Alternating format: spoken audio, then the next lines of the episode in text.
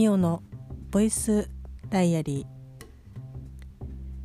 ー。2022年3月の3日木曜日ミオのボイスダイアリーです。この番組は私ミオが日々起こったことをつらつらと喋っていく恋日記ポッドキャスト番組です。えー、布団からお話しする2日目。あいたなんかつった。痛い。はあもう体が割とガタガタですけど。今日の振り返りをしていきたいと思います。えっとですね、まあ、今日は田町で仕事だったんですけど何て言うんですかね。もう本当にびっくりするぐらいやる気が起きなくてというかなんかこう燃え尽き症候群とはまた違うんですけどお店にいる時はなんかこう常にこう気を張ってるのでなんかこうあなんかいろいろやらなきゃみたいな感じなんですけど田町だと、まあ、やらなきゃいけないことはあるけどなんか割とまったり仕事ができるので、まあ、電話もほぼかかってこない。1本だけかかってきましたけど営業の電話が。それぐらいでなんか全然ああやるか仕事みたいな感じだったんですけど、まあ、なんとか一日を終えることができました。そしてですね、まあ、今日朝お店にちょっと寄ってから田町の方に出向いたんですけどもうえっ、と10時にお店に着いてでまあちょっと、まあ、仕事というか置いてくるものを置いてきてでじゃあ田町に向かうかみたいな、まあ、有楽町なので、まあ、大体15分ぐらいとかで田町には着くんですけど今日夜まあ両親が家に来るっていうことだったので、まあ、おそらく本屋に寄る時間はないだろうなというふうに思ったので有楽町駅前にある、えー、三省堂にですねちょっと朝寄りましてもう気になってもうこれは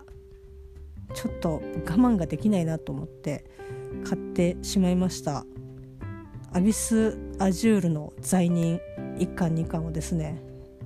今日買ってきたんですけどまあ何て言うんですかね買ってよかったなっていうふうに 思うぐらい、えー、と非常に面白い、えー、と漫画でした。まあ、3巻がね、まあ、これから発売というかまだまだ続くお話だったんですけどなんか本当私の予想よりもまあなんか良くてあ久しぶりにこう当たり日久しぶりではないですけど当たりだったよかったっていう感じで。でもう一冊だけなんかまあそれは全然こうリサーチしてなかったんですけど「人間ちゃんと俺」という、まあ、猫漫画があってで、まあ、それは1巻で完結のお話だったんですけど、まあ、それがちょっと気にな気になっててかあ面白いかなと思って買ったんですけどなんかこうアビス・アジュールがあまりにもインパクトがでかすぎてちょっとね人間ちゃんと俺はなんかああ面白かったな みたいな。外れではないですけど、まあ、ちょっとああっていう感じで。まあその帯にね書いてあったキャッチフレーズみたいなものが結構おって引くものがあって、まあ、いわゆるその猫漫画とかって、まあ、こう人間がこう猫を飼ったりとかするお話がほとんどだと人間ベ人間ベースというかこう人間が猫をと共存するっていう話だったりとかするんですけどなんかこの漫画に関しては猫が 人間を飼うという、えー、設定なんですけどまあその立場が逆転というよりもこう視点とか、まあ、会話とかあ、まあ、セリフが全て、えーと、猫から発するもので基本的に人間が出てくるんです人間は出てくるんですけど、まあ、一切この人間が喋っている言葉はこうセリフとして出てこないんですよね。で一応その猫がなんかこうこの人間の言ってることは俺は分からないけどなんかただ悲しそうな顔だけは分かったから俺が面倒を見てやらないとっていうような、まあ、話し方だったのでなんか正直最後の最後までこの人間がなんでこの猫たちのもとに来たのかっていうのもそうだしあの人はじゃあ結局何だったんだろうなみたいな。本当に人のそのセリフは一切ないので。でその基本的に猫の思考猫の知能で、えーと、物語の解説とかこう解釈とかが進んでいくので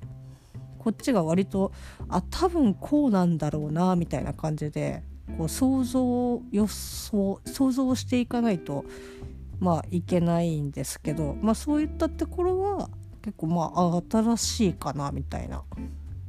割とその猫視点のお話はまあ多いですけどやっぱりでも人間のこう会話とかっていうのは出てきたりとかするので、まあ、今回は本当に一切何もないセリフだったので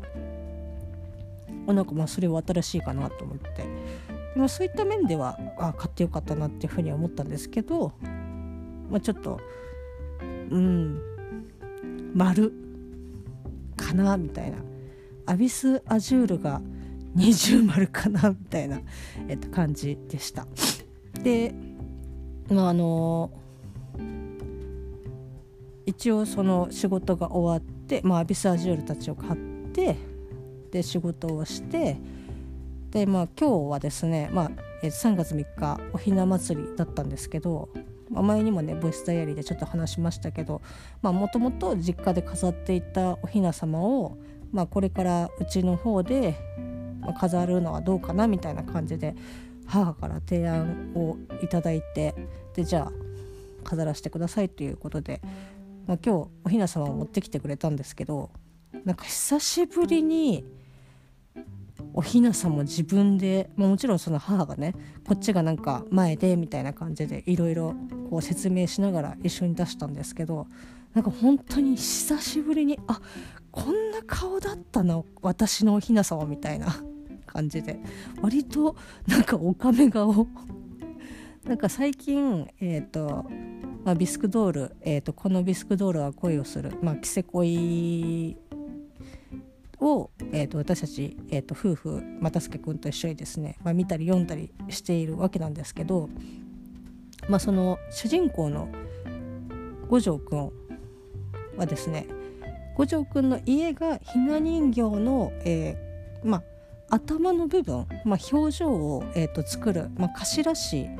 おじいちゃんが頭師なんですけど、まあ、こう人形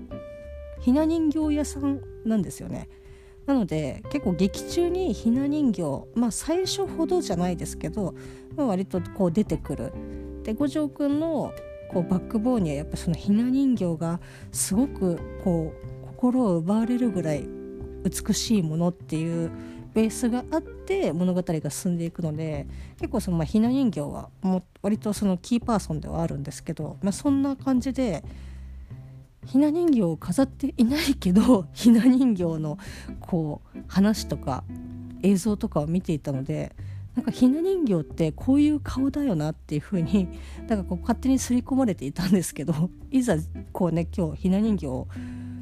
顔をねガーゼを取ってみてもう久しぶりに見てああれ？なんかなんか違うみたいな。まあ、全然ねあのよくよく思い返せばあ確かにこういったなんかおかめ顔だったなみたいな。目細っていう感じで。でもなんか割とねえっとふっくらしたというかこう土台がしっかりしているようなお姫様なお姫様っていうかおひな様なので結構まあこう可愛いというよりもあ綺麗な感じだなっていうので。なんか本当に何年ぶり出したの？まあ家実家では出毎年出してくれてましたけどもう記憶がちょっとおぼろげというかもうちっちゃい頃になんか一緒に出したっていう記憶まともな記憶しかないのでなんかねあなんか久しぶりだねっていう感じで。なんかちょっとじんと来てしまいましたが。まあこれから約約というか1ヶ月まあ、うちでは飾っていくんですけど、まあ、本来、えーと、関東であれば、まあ、関東であればっていうことかわからないんですけど、まあ、こう3月3日のおひな祭りの前から飾って、まあ、3日おひな祭りがあって、まあ、ほとんどのご家庭が、えーと、しまうと思うんですけど うちはですね母も父も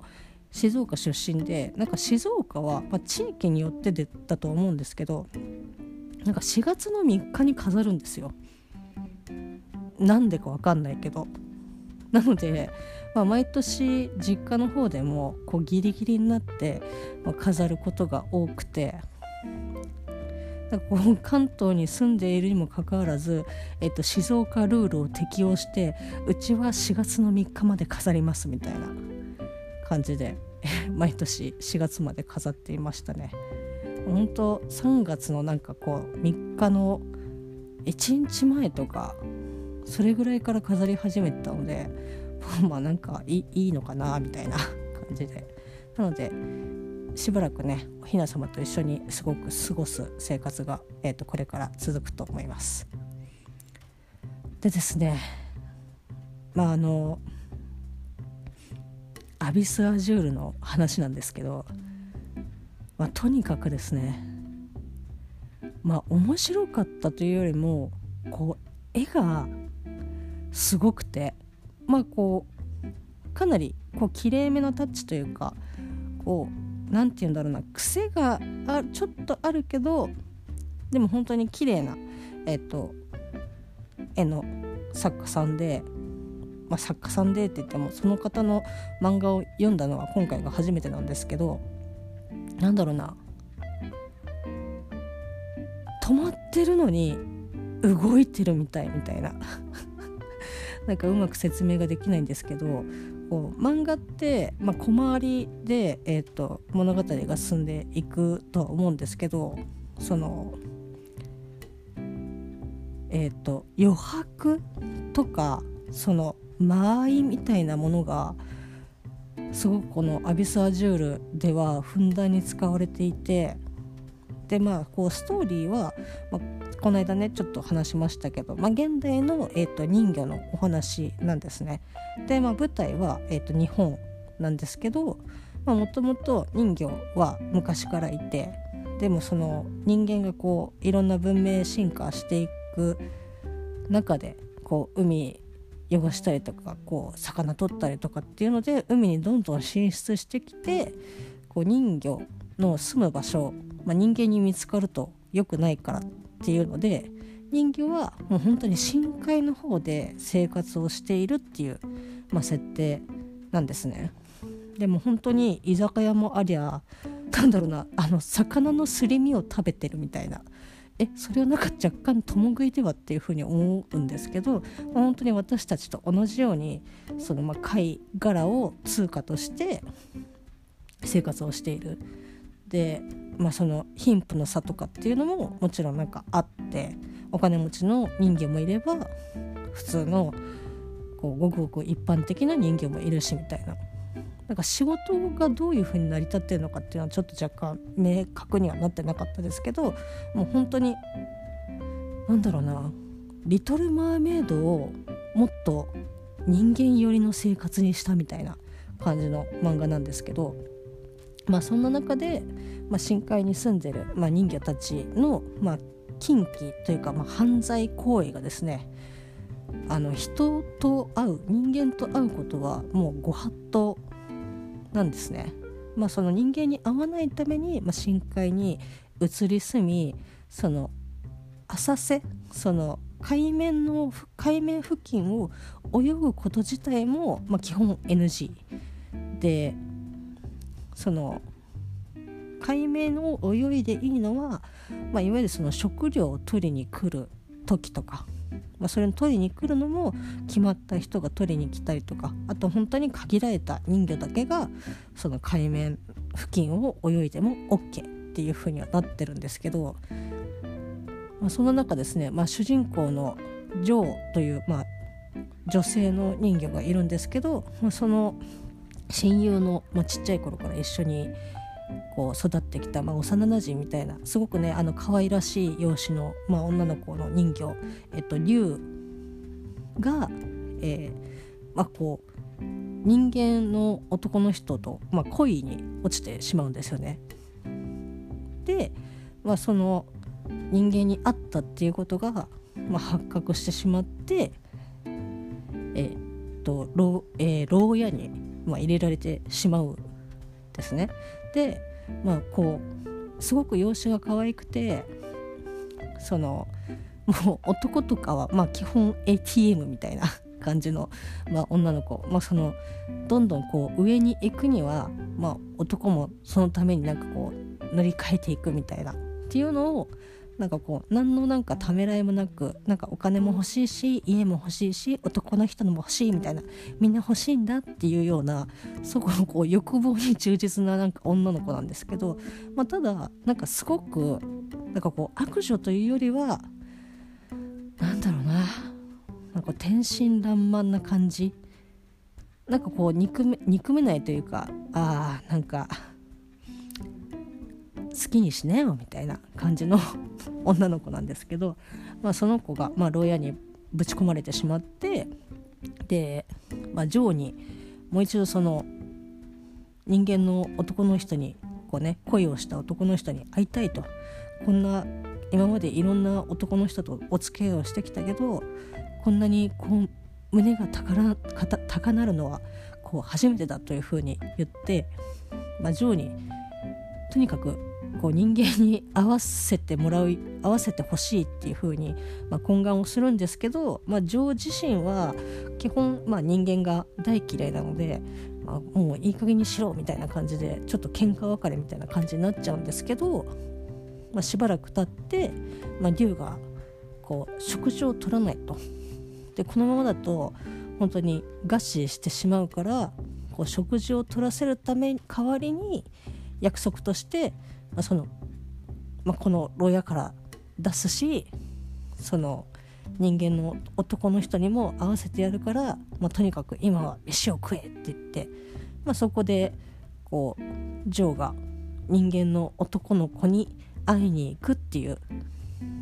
ところから、まあ、大体こう大きく物語が進展していくんですけど、まあ、なんかぶっちゃけちょっとまあ人魚姫物語あるあるというかあの設定自体は設定というか物語のストーリー的には、まあ、そんなにこううわ斬新みたいな感じではないんですけどなんかこう、まあ、さっきも言いましたけど割とその生活内容がこう今まで見てきたこう人形関係のこう漫画とかアニメには、まあ、ちょっとなく割とあなんか現代の人魚っていうのに、まあ、割とそのふさわしいというかあなんかお得意話というよりも割とリアルな生活をしてるんだな人魚ってみたいな感じなんですけどでかつ、まあ、さっき言ったその止まってるのに絵が動いてるみたいな感じのこう小回りというか表現。なんか本当にね泳いでるんですよ。ただ絵は止まってるんですけど何て言うんだろうな。あのコマ送りみたいな感じのこうよくねあのパラパラ漫画とかえっ、ー、と私もよくよくというかねたまにやりますけどパラパラ漫画のなんかワンカットワンカットを結構丁寧に描いてただそのパラパラ漫画みたいにすごく細かくじゃなくもう本当にざっくりとしたパラパラ漫画なんだけど本当にねなんかあ泳いでるっていう感じの描き方でなんかこれ本当にね見ていただくのが一番早いんですけど本当にそういったその絵の表現の仕方とかそのただストーリーを進めるセリフで進めるコマで進めるとかではなくてすごくこう余裕を持ってたっぷりとこうキャラクターたちを動かすためにコマを使ってるみたいな感じで。なんかねあゆとりがあるっていう感じなんですけど、まあ、本当にそういったところですごく私は感動して、まあ、物語自体は、まあ、もともちろんねこれからなんかえちょっとどうなっていくんだろうみたいなところで2巻が終わっているので、まあ、続きは全然気になるんですけどなんかそれよりもなんかこう表現の仕方とか絵とかの方がなんかあすごいなと思ってちょっと本当に。逆に何て言うんだろうな。絵を描く人とかそういう漫画とかよりも絵を好きな方とかに本当ぜひなんか読んでいただきたいなっていうふうに思う漫画でした。はい。ちょっとですね今布団に入りながらも若干の寒いので声が震え始めているのでちょっとここら辺でもう今日はね3月の3日の振り返りは終わりたいと思います。明日やっと明日仕事終われば休みが待っているので明日も一日頑張っていきたいと思います。それではまた。明日。